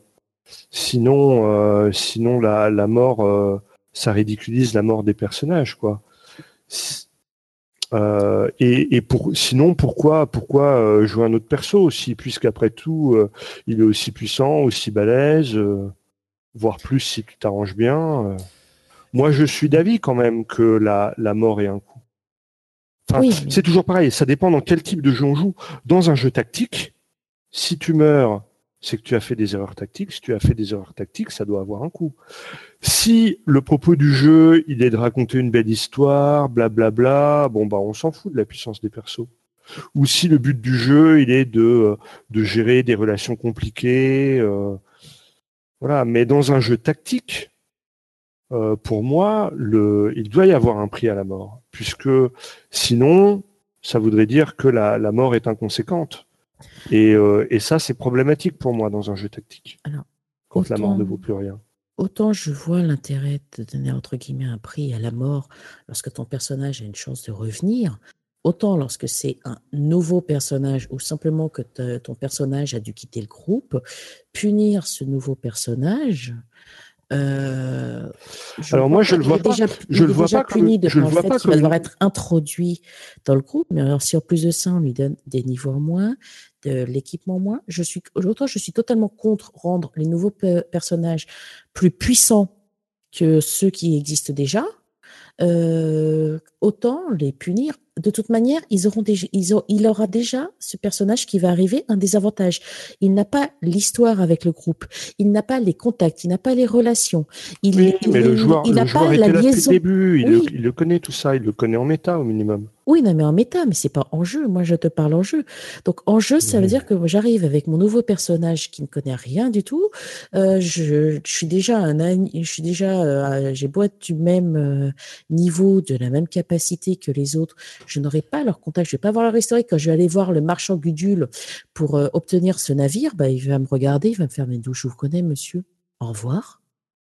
Et là, et là c'est une double peine. C'est Ouais, mais enfin, ça, tu, pars du principe que les joueurs, ils ont envie de jouer, euh, de jouer ça.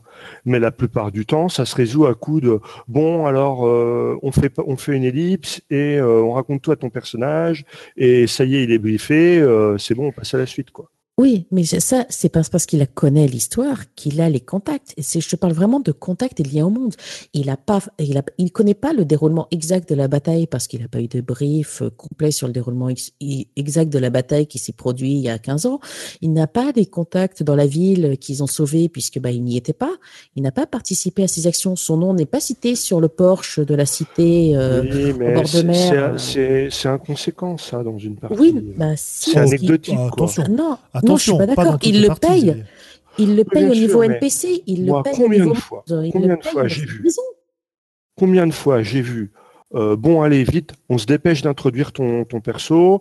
Alors, on lui raconte tout, comme ça, on peut passer à la suite, et on se fait pucher avec ça, quoi. Bien sûr. Moi, je l'ai vu des, des, des, dizaines de fois dans les campagnes. C'est bien ce qu'on veut éviter. C'est justement pour ça que je trouve que c'est important de parler de l'introduction pour justement éviter ce bon, il y avait un petit plouche dans l'auberge, on lui a raconté toutes nos vies en lui donnant tous nos mots de passe, et puis bah maintenant il fait partie du groupe. Non, mais je te parle pas de ça. Je te parle de quelqu'un que tu avais de bonne à qui tu as de bonnes raisons de le raconter. Et souvent, souvent, c'est pas joué ça.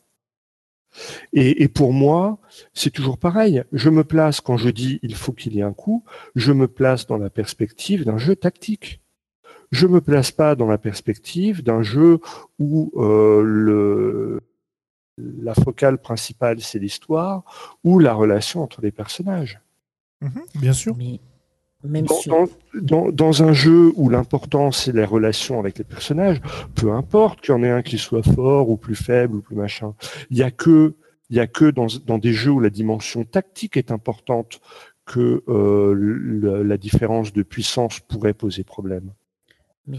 Et il y a que dans ces jeux-là où euh, où le fait de bien jouer c'est-à-dire, entre autres, ne pas mourir, doit être récompensé par rapport au fait d'avoir mal joué et d'être mort. Mais euh, tu considères. Maintenant, maintenant il ne faut pas non plus assassiner le pauvre joueur sous prétexte qu'il a perdu son perso. Donc, il ne faut pas générer une différence de potentiel euh, trop importante pour que ça pose problème, mais il faudrait quand même un peu marquer le coup aussi, tu vois. Et il faut pas lui dire, allez, euh, c'est open bar, euh, t'as fait n'importe quoi, t'es mort comme un con, mais euh, mais t'as qu'à faire la même chose. Hein, on s'en fout. Tu ne meurs pas forcément. Enfin. Bah, si, si, si tu pars du principe, c'est ce que tu disais, que on meurt bêtement sur un jet de dés, pour moi, c'est un peu mourir comme un con. Oui, mais c'est pas pour autant que tu as mal joué. Mais tu peux aussi avoir, par exemple, le cas du paladin qui décide de se planter, de se jeter sur le démon pour le faire tomber au fond du gouffre. euh, Mais dans ce cas-là, dans ce cas-là, c'est plus une punition, c'est un choix. C'est-à-dire Bah, que tu oui. le fais en toute connaissance de cause Mhm. et en sachant que ça aura des conséquences. Et parmi ces conséquences, c'est que bah, quand tu vas recréer ton perso, il y aura, ou en tout cas à un moment de la partie, c'est-à-dire au début, une petite différence de potentiel.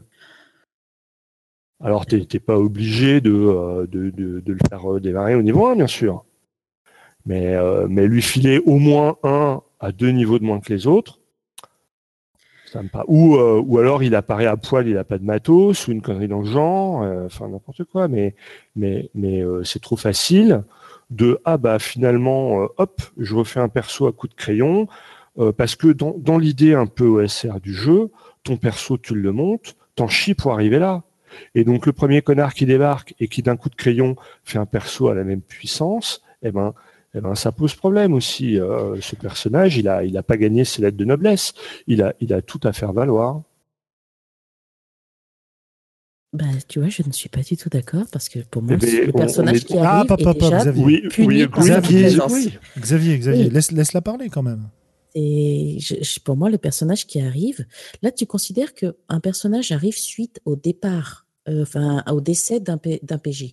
Mais même dans les jeux tactiques, tu peux simplement avoir aussi, si tu as un joueur qui quitte la table et que tu as un, un nouveau joueur qui remplace avec un nouveau euh, personnage, on est dans la même problématique de l'introduction du personnage. Alors, ce nouveau joueur qui vient rejoindre ta table, tu vas le punir de venir jouer avec toi. Je parle juste en introduction. Là, tu es en train de dire que, en fait, un, person un joueur, si c'est le même joueur qui, dont tu introduis le personnage avec un joueur qui était déjà présent à la table, tu vas le punir. Donc, euh, c'est-à-dire que tu vas aussi punir un nouveau joueur qui vient euh, renforcer le groupe. euh, Ah, mais non, pas du tout. Tu, tu, tu es extrémiste parce que c'est deux, euh, c'est deux cas très différents. bah, c'est deux introductions deux de cas très nouveaux différents. personnages. Moi, quel- quelqu'un qui me dit, OK, je m'étais engagé à, à jouer ce personnage-là, mais il ne me plaît plus, je veux en changer. Pas de problème, c'est ton droit. Par contre, ça a un coût. Deuxième chose, quelqu'un qui dans un jeu tactique perd un personnage, eh ben ça a un coût. Quelqu'un qui arrive à la table et qu'on accueille, lui, il n'a pas de quoi payer, puisque toi, quand tu as commencé ta campagne, on t'a pas demandé un coût. C'est-à-dire que si, si tu es nouveau à la table, tu payes rien, c'est ton premier perso, tu es nouveau. Par contre, si tu perds tes persos ou si tu changes tes persos, eh bien moi, j'ai tendance à penser, et je le reprécise dans le cadre d'un jeu tactique, que eh bien ça doit avoir un coût. En fait, dans le cadre d'un jeu tactique, tu joues pour pouvoir te vanter quelque part, d'avoir réussi à résoudre la situation. C'est un peu logique que lorsque tu as échoué, euh, tu, tu, ne reviennes pas. Enfin, disons que c'est une façon de voir que lorsque tu as échoué, pour pouvoir retenter ta chance, tu payes quelque chose en plus. Voilà, c'est ça que, que, dit Xavier, je pense. Voilà, euh, tout à je fait. pense que toi, Sandra, de ton côté, tu es intéressé surtout à l'histoire des personnages, euh, etc. Et effectivement, moi, je suis d'accord avec toi. En termes d'histoire, le personnage, il a perdu quelque chose. Enfin, le joueur, il a perdu Ah bah. quelque chose. Le nouveau perso, il n'a pas la consistance du précédent. Ça, c'est sûr. Sauf que dans le cadre d'un jeu tactique où finalement ton personnage, c'est juste un pion que tu vas actionner pour résoudre des situations et où à la limite, tu pourrais même ignorer, et beaucoup de gens jouent comme ça, le, le côté euh, roleplay, euh, même si ça t'est complètement étranger, Sandra, et d'ailleurs à moi aussi, mais, mais ça peut se faire. Euh, voilà, je pense que c'est ces situations-là que Xavier est en train de pointer. Oui, mais euh, j'ai choisi de faire du jeu de rôle. Je joue pas à risque. Donc mes persos, euh, personnellement, je m'y attache euh, et je leur donne un rôle. J'essaie de leur donner une espèce de consistance qui, ça réussit pas forcément toujours, ça va pas forcément bien, mais euh, je m'attache assez euh, au perso et vraiment perdre un personnage, déjà, même si je suis adulte, même si je suis rôliste depuis longtemps, je le vis jamais bien. Mais en plus après être puni. Bah, je le veux vivrais dire, très très mal en tant que no- joueuse. Mais no vraiment. guts, no guts, no glory. hein. C'est, c'est tout à fait ça, quoi. Bah ouais.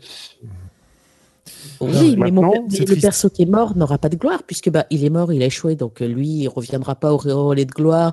Le tapis rouge dans la ville, tout le monde est en train de lui balancer des confettis, le traiter de Oui, mais- héros, avec le mage je qui leur lui pas donne du les pépites personnage de... qui est mort. Je te parle du personnage qui n'est, qui n'est jamais mort.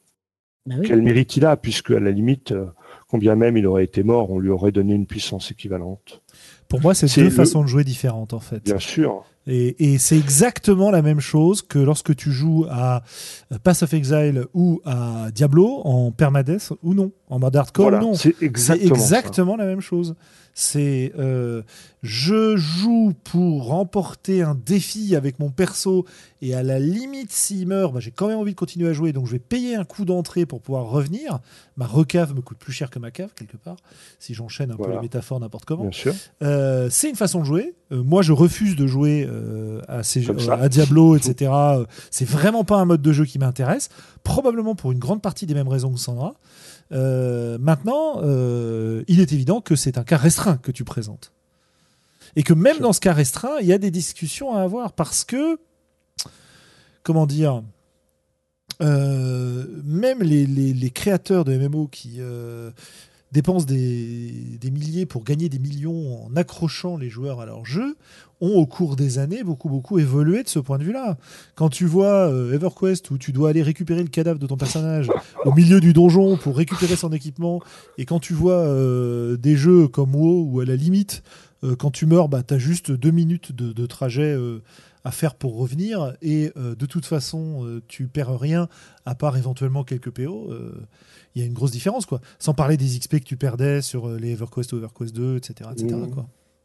Maintenant, maintenant euh, regarde quelles conséquences ça avait sur le jeu. Mais je suis pas sûr d'apprécier les conséquences que ça avait sur le jeu. Alors, moi, je vais te dire quelles conséquences ça avait sur le jeu. Oh, C'est qu'il y avait. Ah, ah bah, parce que j'ai quand même joué euh, presque 5 ans hein, à EverQuest Ouais, ouais, vas-y. euh, 1. Et euh, je peux te dire qu'à à EverQuest 1, euh, ta guilde, tes gens, tes relations, qui tu es sur le serveur, c'est important. Parce que c'est ces gens-là qui, te font, qui vont te faire récupérer ton matos et ton personnage. Alors que AO, c'est simplement bah, des gens que tu croises euh, parce que c'est plus facile pour grouper. Et la, la qualité des relations humaines que développer des jeux punitifs euh, qui Ah, a suis pas mené la nécessité de jouer ensemble, euh, tu ne la retrouves pas à WoW. Alors, je suis pas d'accord sur le fait que tu la retrouves pas. Mais Ah bah, vraiment, euh, vraiment pas d'accord. Cela Moi, dit, pour avoir joué les deux, je vois une vraie différence. Eh ben, écoute, moi, j'ai pas joué au 1 d'EverQuest, mais j'ai joué avec des gens qui ont joué, j'ai joué à d'autres choses. Mais pourquoi j'y vois pas la même chose? C'est que moi, ce lien dont tu parles, je l'ai créé en jouant à WoW autrefois, euh, mais à travers le roleplay, à travers l'histoire des persos, à travers l'organisation d'événements en jeu avec les persos qui n'avaient rien à voir avec l'aspect punitif du jeu. En gros, tu peux construire cette communauté-là par le côté punitif en jouant le côté tactique du jeu, mais tu peux aussi le construire en jouant le côté euh, roleplay, histoire, etc., etc. Quoi. Sauf que dans un cas, tu as, nécessairement besoin du jeu, dans l'autre cas, non. C'est-à-dire, t'as pas alors besoin de WoW, t'as pas besoin de WoW pour faire du roleplay. Non, mais j'en avais besoin. J'en avais besoin pour jouer ce qu'on jouait au moment où on le jouait et avec les gens avec qui je le jouais qui n'étaient pas à proximité physique. Euh, et à l'époque où on ne jouait pas vraiment en ligne au jeu de rôle, tu vois. Donc, Oui, euh, donc euh, c'est- vachement discutable. Mais euh, moi, je- je- j'ai tendance à ne pas vouloir jouer sur la, le jeu que tu présentes. J'ai tendance à contester le fait que le lien ne se crée que par là, pas à contester le, que le lien Non, se je dis fasse pas par qu'il là. ne se crée que par Bien là. sûr. Mais je dis, mais les- moi, les, si, les peu, communautés en fait, que j'ai vues à. WoW, à, à EverQuest, ont toutes été beaucoup plus fortes que celles que j'ai pu voir à, à, à WoW. Bah écoute, pas, pas- Mais de c'est pas loin, mon cas. C'est pas, c'est pas mon cas, mais euh, Voilà, bah, expérience voilà, différente. En hein. même temps, j'ai pas joué à EverQuest, donc c'est logique. Mais euh, Et, et après, euh, après, pour revenir à ce que disait Sandra, revenons au jeu de rôle. dire moi je joue au jeu de rôle, tu comprends, ça pose la question de de quel jeu de rôle on parle. Ah bah absolument. C'est pour ça, c'est pour ça que moi je recontextualise dans dans le cadre d'une proposition spécifique. Moi je dis pas que j'ai envie de jouer toutes mes parties de jeu de rôle comme euh, comme du euh, donjon SR old school. Je dis pas ça. Mais je dis que si on me propose de faire du donjon au, au SR old school, alors la peur de la mort, euh, j'ai envie d'avoir le trouillomètre à zéro, quoi. Et pas juste, oh merde, je Hmm. l'aimais trop ce perso, il est mort. Tu Oh, restreins, tu restreins vachement. Tu re- là, là déjà, je suis pas d'accord avec cette, ta dernière phrase qui est quand même un, un troll un peu violent. Euh, aussi. Mais Voilà. bien sûr. à quoi ça sert de faire un troll de pacotille hein C'est comme voilà. euh, euh, mais jouer sans euh, euh, ouais, je comprends bah, pas. Bah voilà, tu comprends pas. Mais euh, tu, tu restreins encore la, la situation. C'est-à-dire que là, tu parles. euh, attention, je vais, je vais troller moi aussi. Euh, tu, tu parles, tu parles de joueurs euh, incompétents qui ne, ne, ne, ne s'attachent, enfin, n'ont l'association de payer un prix pour leur mort que à partir du moment où ils perdent de la, de la, de la stat, quoi. Il y a que ça qui compte. Euh, L'histoire du perso, ils sont incapables de l'imaginer. Donc, il laisse tomber. Non, mais euh, bon, je, je troll évidemment. Mais, oui, oui, bah, euh, mais, mais- mais c'est ça. un, retour de troll. euh, je veux dire, Bah, je suis pas d'accord. vois, Si tu veux vraiment jouer tactique, quand un perso meurt, le joueur quitte la partie, voilà.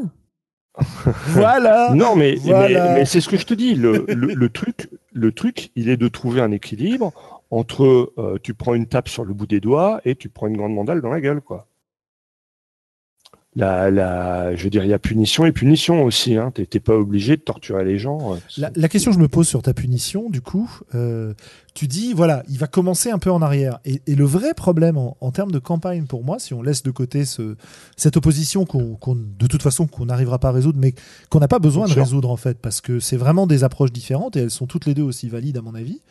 Euh, mais est-ce que ton nouveau perso pourra rattraper le précédent? Parce que Ah bah. a- ça, ça c'est vraiment un coup qui fait mal comme pas possible, qui n'existait pas dans la MMO puisque tu pouvais ajuster ton temps de jeu. Euh, en jeu de rôle, on peut pas dire bon bah allez je vais farmer euh, pendant deux jours, ça va me faire chier, mais au moins euh, je vais regagner mes niveaux quoi. Euh, là en, en jeu tactique, si tu si ton perso il perd un niveau et que tous les autres persos continuent à augmenter et que toi tu te retrouves systématiquement pendant tout le reste du jeu deux niveaux en dessous, ça fait chier Mhm. quand même là.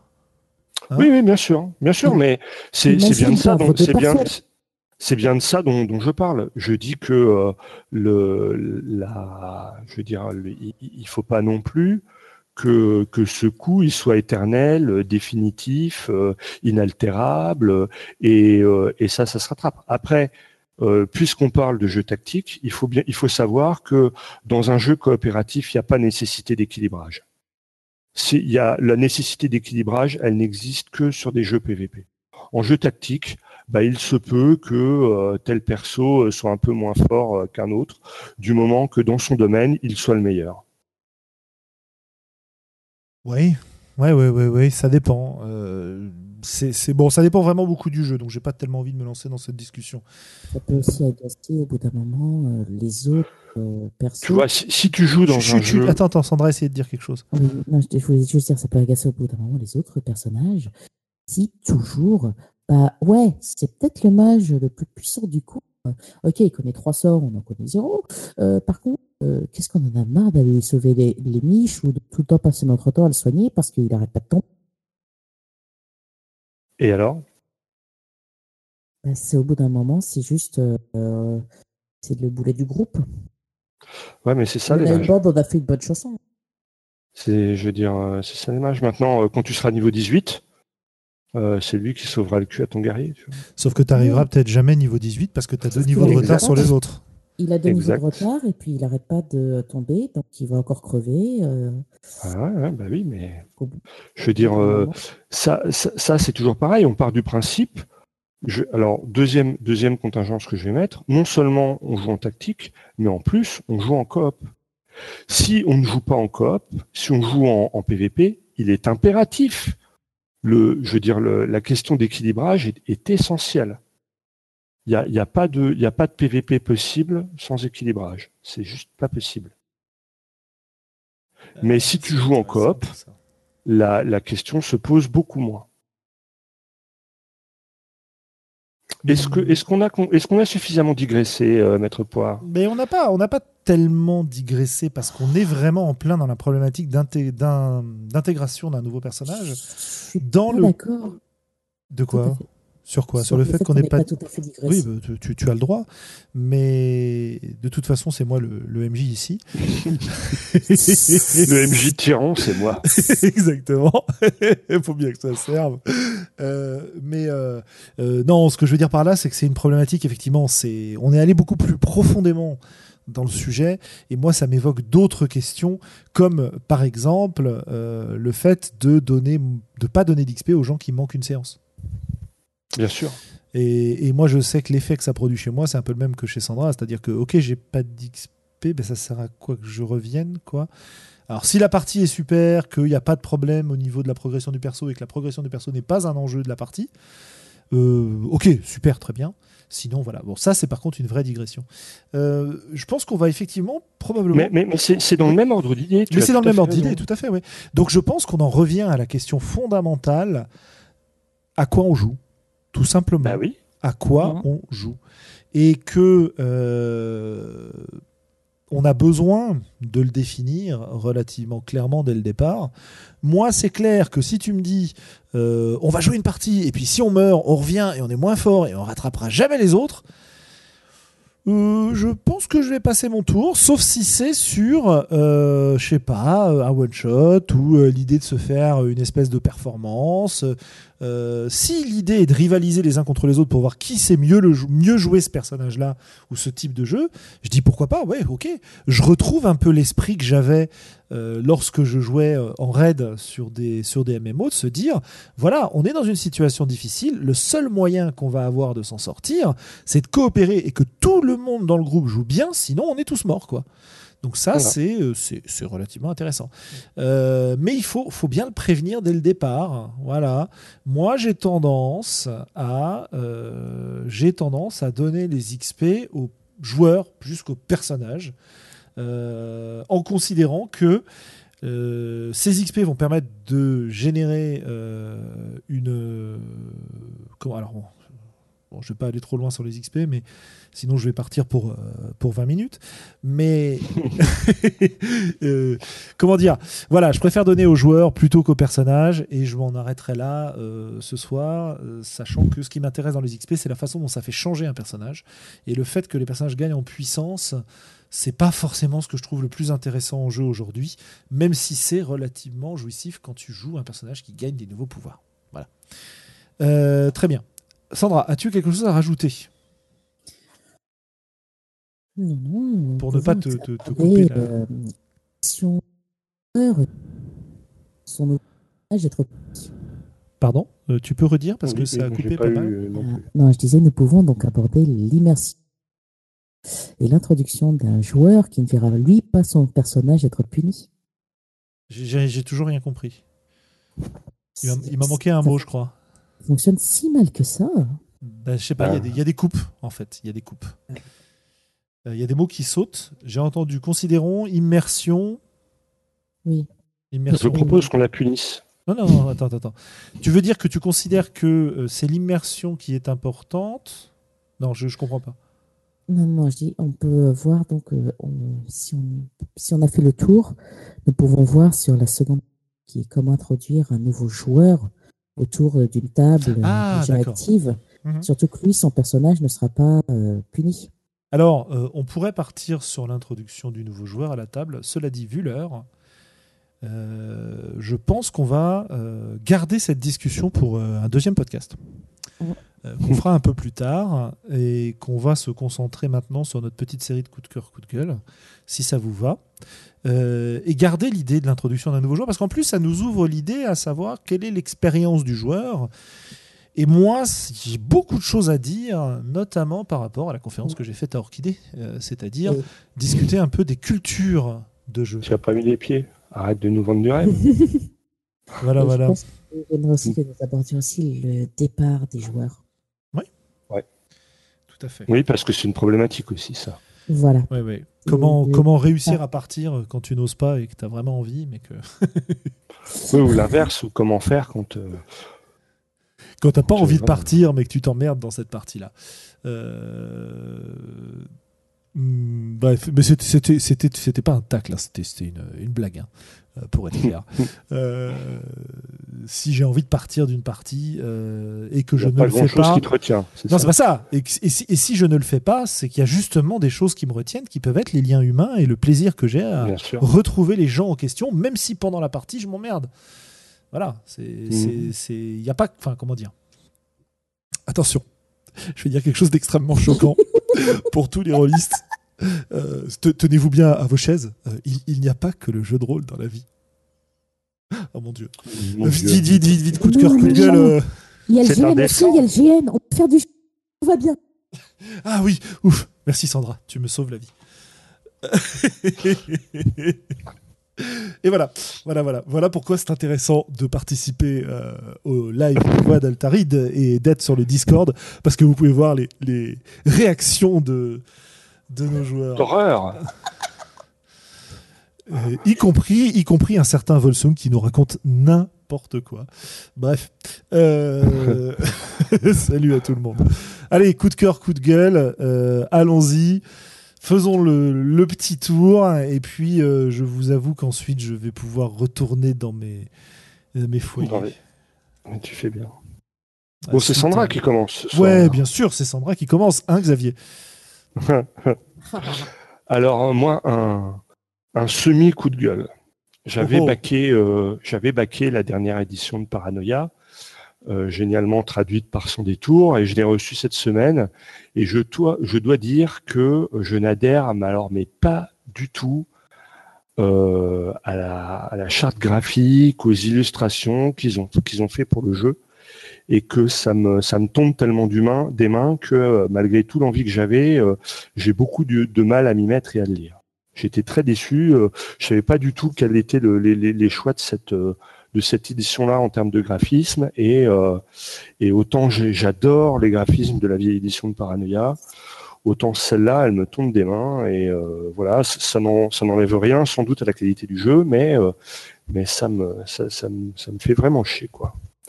Et le coup de, cœur, c'est que je suis en train de me retaper The Expanse, puisque la saison 3 est en train de sortir et que c'est une, série SF que j'aime beaucoup. Voilà.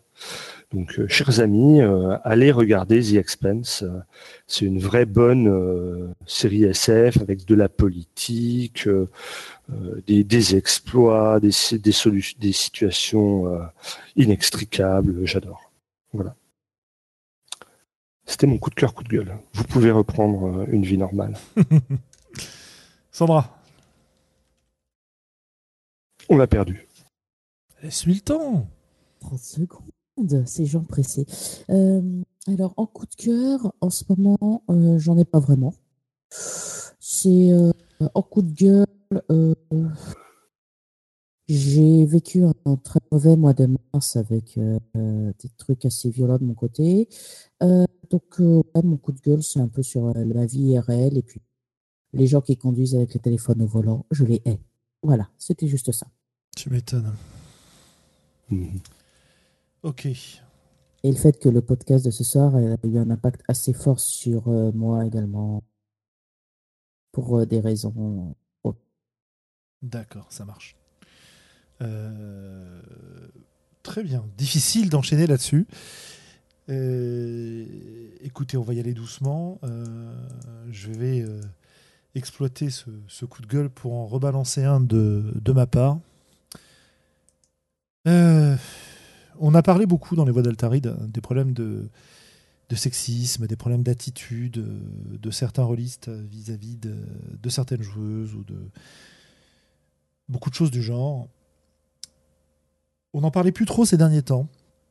Il faudrait pas imaginer que parce qu'il y a eu des discussions qui ont eu lieu, des initiatives qui ont été prises et des comment dire euh, que le silence est un petit peu revenu sur ces sujets-là ces derniers temps, que les problèmes ont disparu.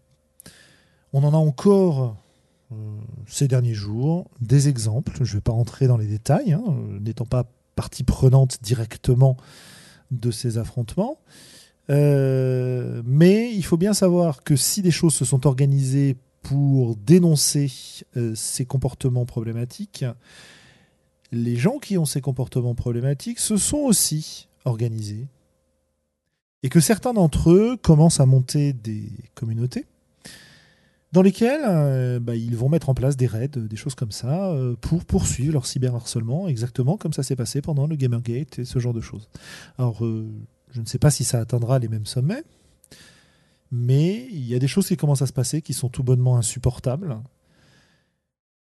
Du coup, n'oubliez, n'oubliez jamais que bah, c'est pas parce qu'on parle d'un sujet et qu'on arrête d'en parler que le sujet disparaît et que la vigilance, elle doit rester, à mon avis, permanente, ou peut-être pas la vigilance parce qu'on n'est pas là pour, euh, pour se surveiller les uns les autres, mais disons, euh, restons sensibles à ces questions de sécurité, d'espace sécurisé, de, de, halte au harcèlement et d'organisation pour permettre à tous les rôlistes de participer à notre communauté de façon accueillante et si possible bienveillante, même s'il y a des gens qu'on ne peut pas blairer et euh, avec qui on a euh, grand plaisir à s'engueuler. Euh, il y a des limites dans les comportements et bah, j'aimerais bien qu'on n'oublie pas ça. Quoi. Voilà. Parce que ça me, ça me peine assez considérablement de voir des gens qui avancent dans ce milieu-là et veulent profiter du milieu du jeu de rôle et s'en prennent plein la gueule dès qu'ils font un pas. Et ça, c'est c'est juste insupportable. Voilà. Donc ça, c'était mon euh, coup de gueule euh, un peu consterné. Euh, mais on en parlera autant qu'il faut en parler et tant que ces comportements ne cesseront pas ou ne, diminueront pas.